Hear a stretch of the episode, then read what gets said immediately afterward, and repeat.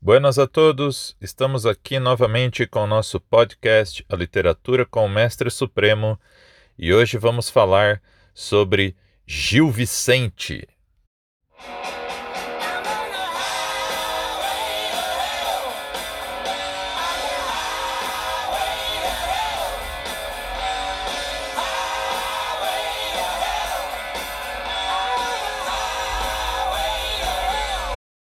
Gil Vicente foi um homem do teatro, um dramaturgo.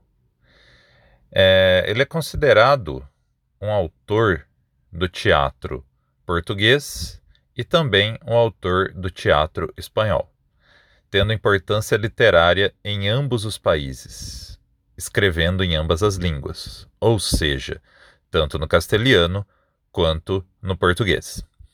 É, isso, na época de Gil Vicente, era bastante comum, pois a corte portuguesa, por exemplo, né, no, na sua época ali, que era o final do século XV, início do século XVI, era uma corte bilíngue. Lembre-se que eu já falei sobre esse intercâmbio cultural, essa influência cultural que vai ocorrendo na Europa nesse seu processo de formação e que é muito forte também ali na Península Ibérica. O período em que escreve Gil Vicente, em que Gil Vicente compõe as suas obras teatrais, é um período já é, final ali da Idade Média. Na, na sua aula de história no ensino médio, se você aprender aquela linha do tempo, que é uma divisão didática, né, dos períodos históricos, você vai ver que a Idade Média ela se encerra ali com a queda de Constantinopla em 1453. Ou seja, ela se inicia com a queda do Império Romano do Ocidente e se interrompe, ou termina, na verdade, com a queda da capital do Império Romano do Oriente, né? Mas essa é uma divisão didática, né? Na verdade, assim, a divisão verdadeira é muito mais fluida do que isso, né? Então não é que chega o ano de 476 e de repente começa a forma de vida, as características daquilo que a gente conheceu como Idade Média e nem né? Em 1453, de repente, né, aquilo termina e surge uma nova forma de vida, né, completa, é, um, enfim, algo completamente novo que a gente chama de idade moderna. Não, isso tudo é um processo. É ali pelo ano de 1400, ou seja, também aí uma marca é, um pouco simbólica, digamos assim. Na verdade, ali por volta do século XV, né, é, se aprofunda um processo ali de mudança, né, de, de é, essa estruturação europeia que vinha ali desde o século V, que dá, dá, início a isso que a gente chama de Idade Média, né, que são as invasões bárbaras, a fragmentação política, a, aquela organização descentralizada, as invasões de diferentes tribos, né, como os vikings, por exemplo, os mouros que invadem a Península Ibérica, né, então um período de bastante instabilidade, aquele predomínio da Igreja Católica. Claro, ele continua, mas co com uma estabilidade um pouco maior que vai sendo adquirida com a formação de, de reinos, né? Então, eu já falei o de Portugal, que surge ali no século XI, nós temos também o reino da Inglaterra, o reino dos francos já era anterior, né, é, ali do período de Carlos Magno. Nós temos a, a Espanha ali durante o século XV, que também consegue se é, expulsar os mouros ali e, e, e ter uma formatação é, política mais organizada também, né, mais estável. Então, com essa estabilidade, com o surgimento desses reinos, né, dessas monarquias absolutistas, nós começamos a ter uma configuração um pouco diferente. Claro, ela, ela ainda é marcada ali essencialmente por fatores medievais, né? Ah, principalmente a questão da sociedade ter uma organização agrícola, né? Isso até o ano ali de 1800, né? Até mais ou menos o século 18, 19 ainda é bastante forte na, na, no mundo ocidental, na sociedade ocidental. Nós começamos a ter é, algumas organizações assim além daquela ideia do feudalismo, né? Então, eu falei já sobre a, as cruzadas, né, quando eu falei das narrativas de cavalaria, que era tanto ali é, uma espécie de guerra santa para recuperar a Terra Santa, né, que seria Jerusalém, como também para a conquista de novos territórios por conta do aumento da população, né? Nós começamos a ter o desenvolvimento do comércio também, é, com a definição de rotas comerciais, né, que, que elas passam justamente ali pelas cidades italianas, por exemplo, pelo Império Romano do Oriente, para chegar até a Ásia, né, em busca das especiarias, né, que depois são ali comercializadas nas feiras, né, que ocorrem é, dentro dos burgos, né, que é onde começam a se organizar ali os primeiros é, os, os, primeiros agrupamentos urbanos, né, se é que a gente pode chamar assim, né, porque pode ser que eu fale urbana que alguém já imagine uma grande cidade, mas, né, tudo ali, quase como se fosse um vilarejo, tudo, né, enfim, a gente vai começando a ter novas formas de, de organização, né, e uma questão bastante importante, né, com a queda ali de Constantinopla, tomada do Império Romano do Oriente pelos turcos otomanos, né, que é um outro império ali, né, ou seja, com e, e que é um império que segue o islamismo, né, enfim, o um império muçulmano, né. Então, aquela porta de entrada rumo à Ásia para os europeus, ela se fecha, que era uma rota de comércio bastante importante, né, ali para o comércio que acontecia na Europa, porque muitos produtos eram buscados ali na Ásia, né, no Oriente, em lugares como a China, a Índia, né, o, que os europeus chamavam de as Índias, né.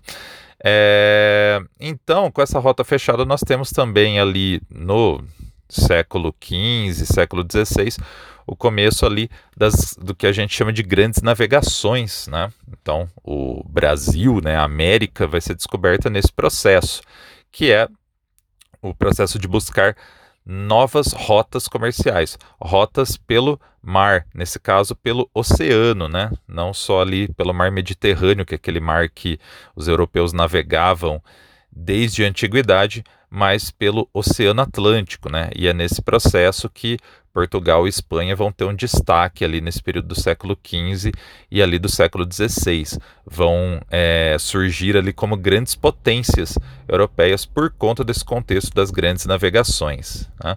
E Gil Vicente ele é um autor que escreve nesse período de transição, nesse período de mudanças, né?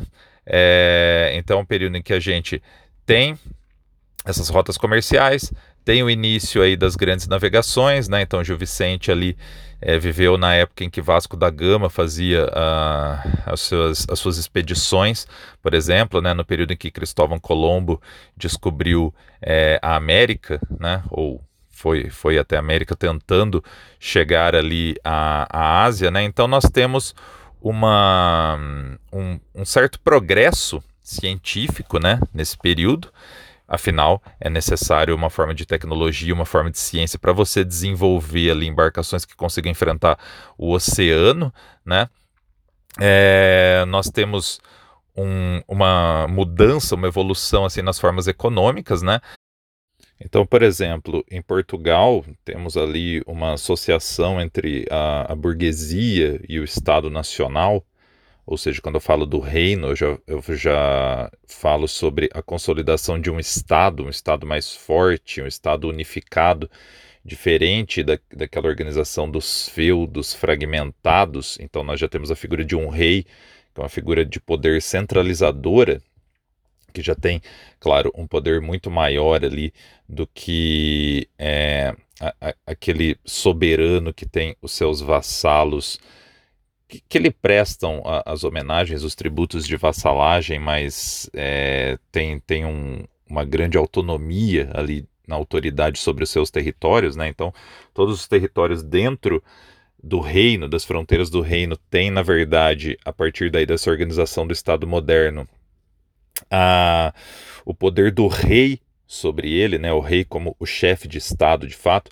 Então, em Portugal, por exemplo, nós tivemos ali uma associação entre a burguesia mercantil e o novo Estado Nacional. Isso não ocorreu só em Portugal, claro, mas eu estou dando o, o, exemplo aqui é, desse, desse Estado, que é aquele que estamos falando especificamente ali nesse contexto em que está inserido Gil Vicente. Né?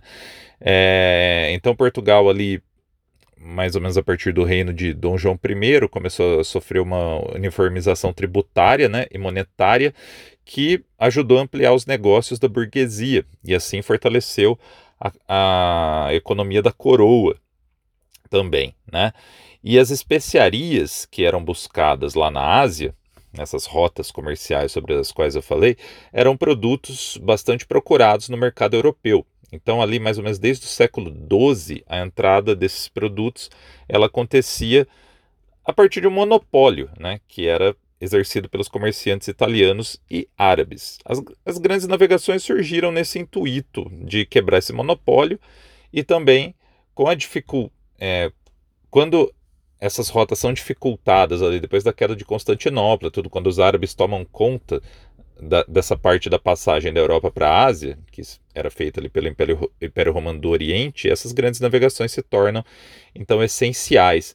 E nós temos aí então desenvolvimento de uma forma econômica que a gente pode chamar de mercantilismo, que é um fruto desse absolutismo, que é o Estado forte, o poder centralizado na figura do rei, né, a, a criação do Estado Nacional né, nesse reino mesmo, né, e então o absolutismo ele se vale desse fortalecimento da burguesia, desse enriquecimento da burguesia, que é então ali uma forma econômica que é meio que um pré-capitalismo, né, diferente do capitalismo, que é o mercantilismo, que é essa ideia econômica é, ali no desenvolvimento comercial, no desenvolvimento da manufatura também, e esse desenvolvimento comercial por meio da, do estabelecimento de rotas comerciais, que as grandes navegações fazem parte desse processo, enfim, de um crescimento desse comércio que ele vai servir também para o enriquecimento do Estado. Por isso o mercantilismo ele é marcado também pela profunda intervenção do Estado na economia. Gil Vicente escreve então nesse contexto, é um contexto ainda extremamente religioso, de várias das formas de vida, das concepções culturais, ali da, das relações interpessoais ainda mediadas por essa ideia da cristandade que vem ali da Idade Média, sobre a qual eu já falei em episódios passados, mas nós temos essa figura da mudança, né? de uma mudança política, uma mudança econômica e que aos poucos vai gerando uma mudança cultural. Então, sobre a mudança cultural, eu falo um pouco mais adiante, né, quando for falar do Renascimento, em que ela se aprofunda mais, pelo menos ali é, em algumas camadas da elite. Gil Vicente, a gente considera ele ali um autor nesse período de transição. Então, ele é ainda profundamente marcado por essa moral da cristandade, ou seja, essa moral medieval, mas ele já é um homem de seu tempo. Né? Um homem, então, de dessas novas relações sociais, desse intercâmbio gerado pelo comércio, desse avanço científico que é, possibilita as grandes navegações, que possibilita uh, o, o, início ali de um processo de, de manufatura, né? enfim, algo além da, do modo do feudalismo ali, que é aquele que nós tínhamos na Alta Idade Média. E sobre o que vai escrever Gil Vicente? Gil Vicente vai escrever sobre a sociedade de sua época. Então, como eu disse, o que tem de humanismo no Gil Vicente? Se você vai lá no ensino médio, você vai aprender esse período em que ele está como humanismo. Né? Não existe esse período chamado humanismo, de fato. Né? Existe o período chamado de Idade Média, nós temos a Idade Moderna, o Renascimento é um período que recebeu o nome, o humanismo é um nome ali que a gente atribui didaticamente, você já deve ter ouvido falar desse nome, mas didaticamente para esse período de transição. E basicamente o Gil Vicente é o grande nome que a gente vai ver na literatura, disso que a gente chama de humanismo. Mas qual é o sentido disso, desse humanismo? É que ele retrata a sociedade, a sociedade da sua época, a sociedade portuguesa, não a sociedade só a sociedade da corte, né? O teatro ele vai ser encenado na corte, nos palácios, mas ele vai retratar a sociedade em geral, as figuras da corte, as figuras do clero, né? Ou seja, da igreja, os religiosos, as figuras do comércio, né? Enfim, ele vai falar sobre a sociedade em geral. E Gil Vicente vai adotar um tom satírico, né? Um tom de ironia, de sátira, de crítica cômica aos costumes da sua época. E como ele vai fazer essa crítica? Lembrem-se, é um período de transição. Ele vai tomar a crítica a partir de uma moral, de uma moral específica, que no caso dele é a moral do cristianismo, é a moral do catolicismo, ou seja, é a moral cristã que se formulou ali né, naquele período final do Império Romano e durante a Idade Média, certo? Gil Vicente, então, é um homem ainda profundamente marcado né, por essa moral do cristianismo, mas já é um homem de seu tempo por dirigir é, essa visão moral quase de uma forma filosófica, né, não muito mais de uma forma mecânica, né, religiosamente mecânica, como ali nas narrativas de cavalaria, por exemplo, mas quase de uma forma filosófica, mas com essa veia satírica de análise do comportamento da sociedade da sua época. Existem duas formas teatrais bastante importantes para entender aí o Gil Vicente, então. Uma delas é a farsa, que é um gênero teatral é, que faz uma caricatura e uma crítica à sociedade, geralmente organizada em um só ato. Né? As peças de teatro são organizadas em ato, em atos. Né? Então as tragédias, a tragédia que é a forma é, clássica do teatro, ela era organizada em cinco atos, por exemplo. Né? Então a farsa, que já é um gênero ali, uma espécie de, de comédia do período medieval, né? ela é organizada em um só ato. E uma outra é, forma bastante importante é o que a gente chama de alto. O alto ele é um termo genérico, né, que ele era usado para se referir à peça de teatro em geral, ali nesse período da Idade Média, é, especialmente ali nesse período de Gil Vicente, século XV, XVI, né?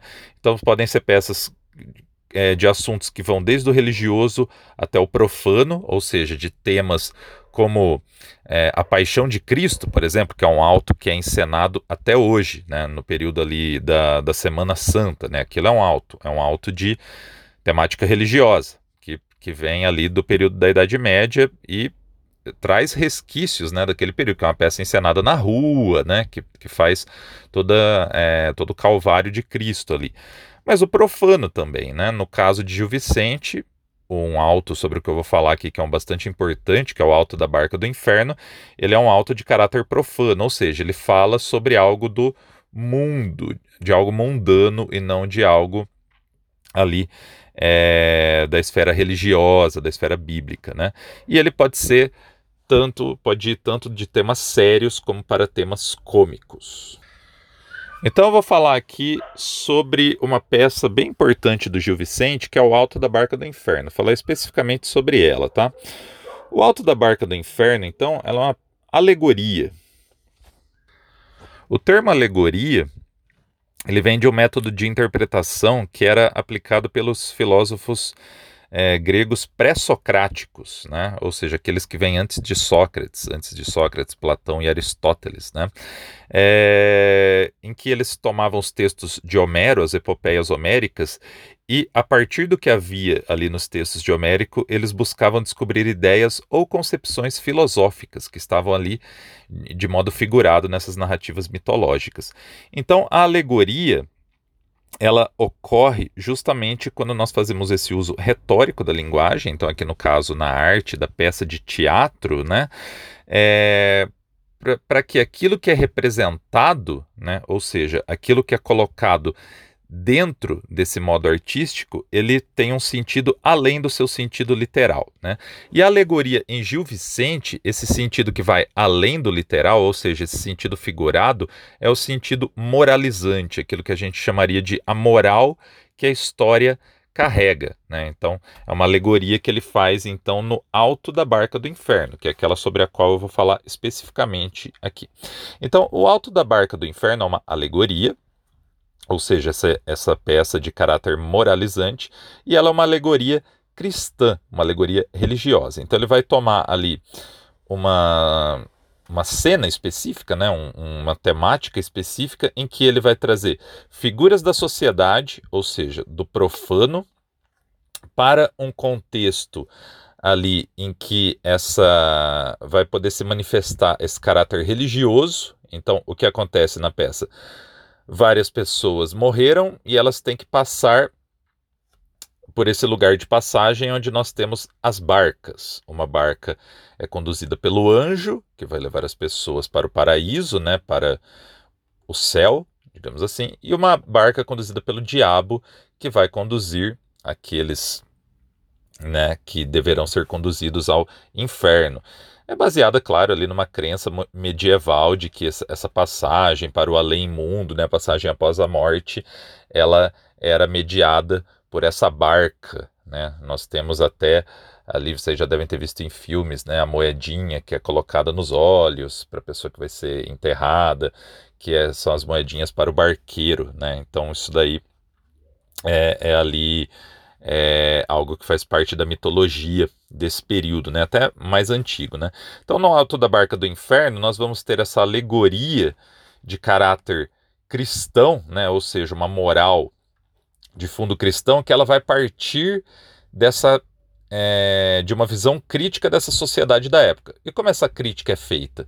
Não a partir desses indivíduos ou dessas pessoas colocadas ali dentro das suas vidas, mas após a morte deles, quando eles vão ser julgados, quando as suas almas vão ser julgadas, né? É, então nós temos personagens que eles são personagens tipos, personagens tipificados. O que é um personagem tipo, um personagem tipificado? Ele é um personagem que ele não tem características próprias como indivíduo né? Por exemplo, como o Brás Cubas de Machado de Assis, né? O Brás Cubas de Machado de Assis, ele é um indivíduo, ele tem as suas características próprias como uma pessoa individual, como um sujeito individual. Um personagem tipificado, como ele aparece em Gil Vicente, ele é um personagem que ele representa uma classe, ele representa alguma coisa, não importa muito é, quem ele é como um indivíduo isolado, mas aquilo que ele representa.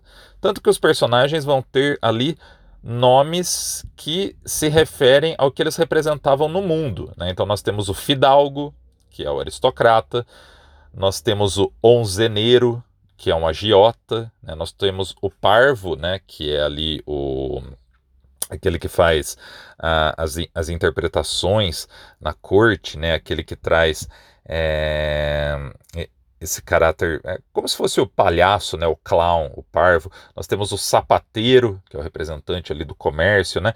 Então, enfim, eles não têm nome, eles não são indivíduos, eles são representantes de classes, eles são tipos, né? Então esses personagens eles aparecem ali para ser, serem julgados tanto pelo diabo quanto pelo anjo. O anjo fala muito pouco. Ele conduz a barca da glória para o paraíso, mas ele fala muito pouco. Quem fala mesmo é o diabo, que é o, o personagem principal ali da peça, é aquele que se sobressai, é aquele que tem a maior parte das falas e que vai fazer, vai conduzir os julgamentos, né?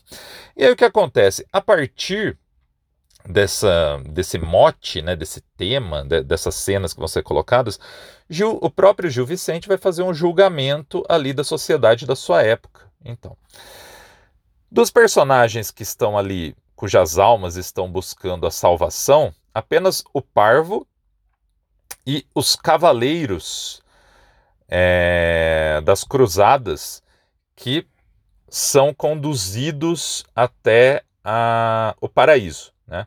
Os cavaleiros, porque são os representantes da cristandade, né? os mártires da igreja que dedicaram sua vida a, a causa cristã. Então nós vemos aí ainda essa força, né?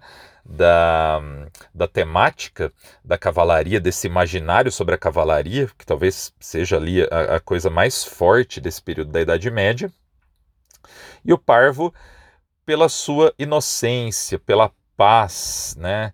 É, da sua simplicidade, né? Ali como alguém que interpreta a verdade, né? Por meio do riso, da sua inocência, certo? Todos os outros vão ser conduzidos ao inferno.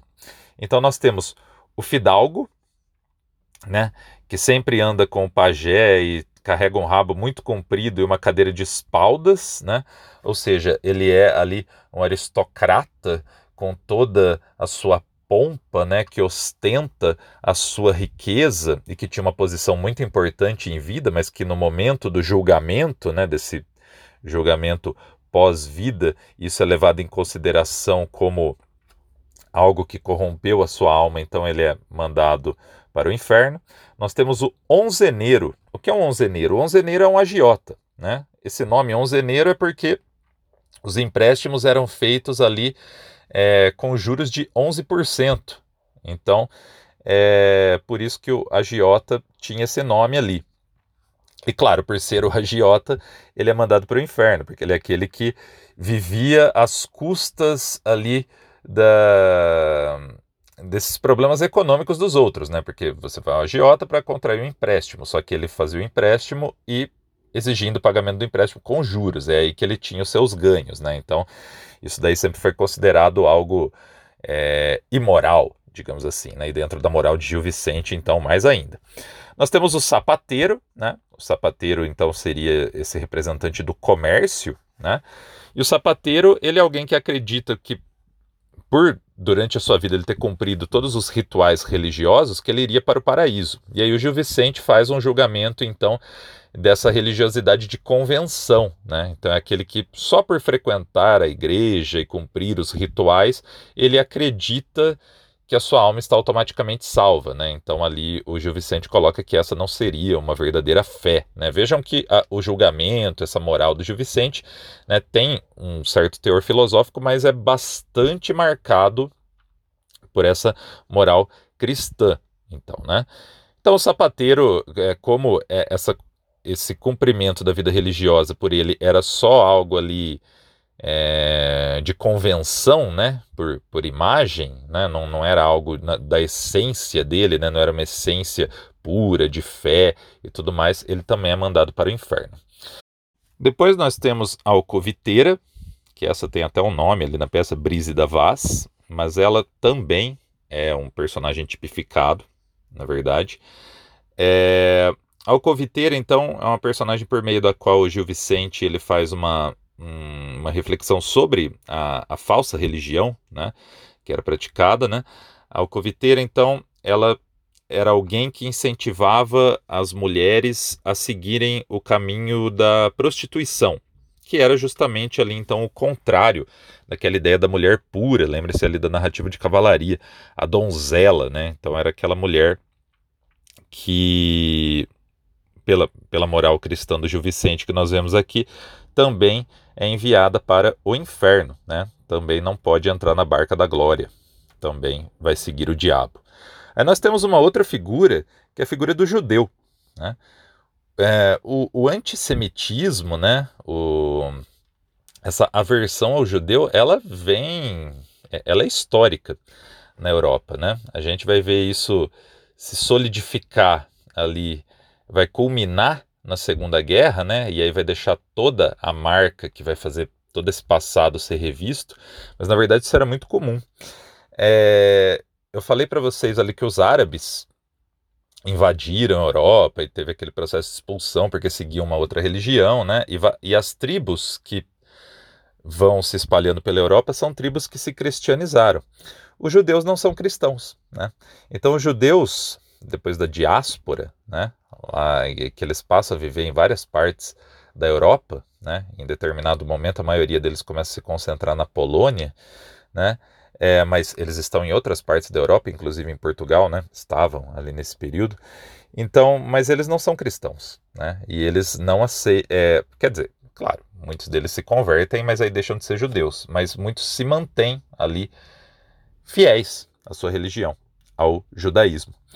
Então, esse antissemitismo, ele historicamente, ele vai aparecer bastante aí na história europeia, muito por essa questão e por outras envolvidas, mas essa questão religiosa é bastante central nisso. Então, na peça do Gil Vicente, nós vemos isso. O judeu ele não pode entrar na barca porque ele, né, ele não é cristão. E nós temos depois o corregedor e o procurador, que são os representantes ali da justiça. A justiça que não faz a justiça de fato. Por quê? É uma justiça imperfeita, uma justiça corrupta. Né? Nós temos o corregedor que só defende os seus próprios interesses e o procurador que ele é corrupto. Ou seja, é, nessas duas figuras, Gil Vicente faz essa crítica ao conceito de justiça, né, que é esse conceito burocratizado, né, colocado ali em figuras humanas, em figuras de instituições que são corruptas e não fazem a justiça de fato. E o que seria justiça de fato? Essa justiça baseada nessa moral, essa justiça cristã, justiça da cristandade. Então, por isso que o Gil Vicente é um autor aí de transição, né?